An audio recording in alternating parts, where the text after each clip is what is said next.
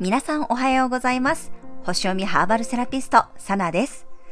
えもう本当にねだんだん寒くなってきました皆様風邪ひかれてないでしょうか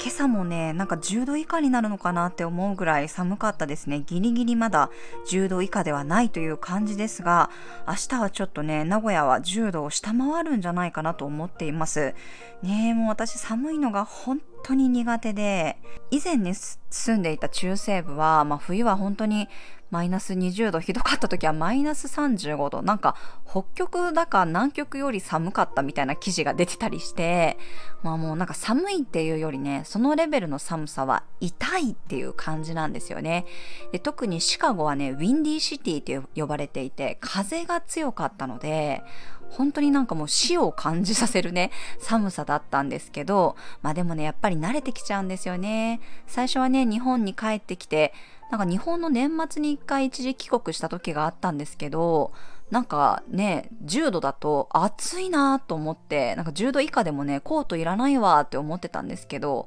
なんか家族からは恥ずかしいから上着を着なさいって言われることがあったりして、まあもうでももうすっかりね、あの、日本の暖かさ、寒さに慣れてしまったので、こうだんだんね、寒くなるのが辛いなと思っております。はい、ちょっと余談が長くなりましたが、それでは2022年10月20日木曜日の星読みをしていきます。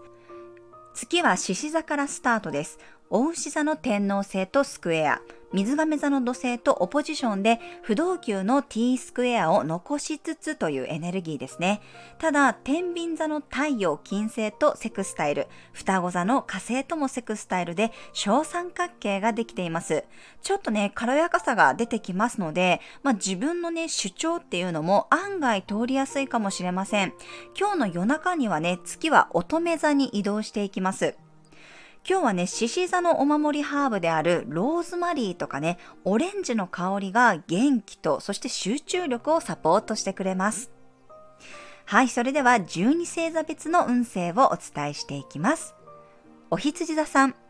自分の能力を最大限に発揮できる一日です。直感力をクリエイティブなことに結びつけることができるでしょう。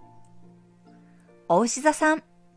家族や地元のことがふと頭に浮かびそうな一日です。インテリアの配置を少し変えるだけで自分の安定感がアップするでしょう。双子座さん、情報やメールのやり取りが頻繁に行き交う一日です。新しく興味を引くものに出会えるかもしれません。蟹座さん、美容や食にこだわりたくなる一日です。月半ばで家計や収支のバランスを考えてみると、10月後半の金運がアップしそうです。獅子座さん、自分の中で考えていた方向性がより具体的になりそうな一日です。今後の目標を立てたら周りにシェアするといい流れに向かう暗示です。乙女座さん、無意識に行っている自分の癖に気がつけそうな一日です。ナイトタイムをいつもより丁寧に過ごすことで夢からメッセージを受け取るかもしれません。天秤座さん、いつもより自分の個性を打ち出せる一日です。グループの中でもあなたらしさを発揮して自分の立ち位置を確立できるでしょう。サソリ座さん、野心が燃えたぎる一日です。自分の能力やスキルの活かし方を模索してみるいいタイミングです。キャリアや転職についても調べてみるといい情報が入ってくるかもしれません。伊手座さん、よりチャレンジしたくなる一日です。向上心がいつも以上に高まるでしょう。哲学的な本がラッキーアイテムです。ヤギ座さん、集中力が高まる一日です。与えられたことに全力投球することで新しい可能性が見えてくるでしょう。水亀座さん、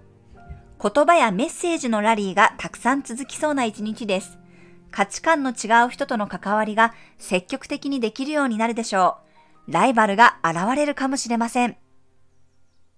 魚座さん、自分の役割について考えることが多くなりそうな一日です。身の回りを整えることで心に余裕ができるでしょう。はい、以上が12星座別のメッセージとなります。それでは皆様今日も素敵な一日をお過ごしください。お出かけの方は気をつけていってらっしゃい。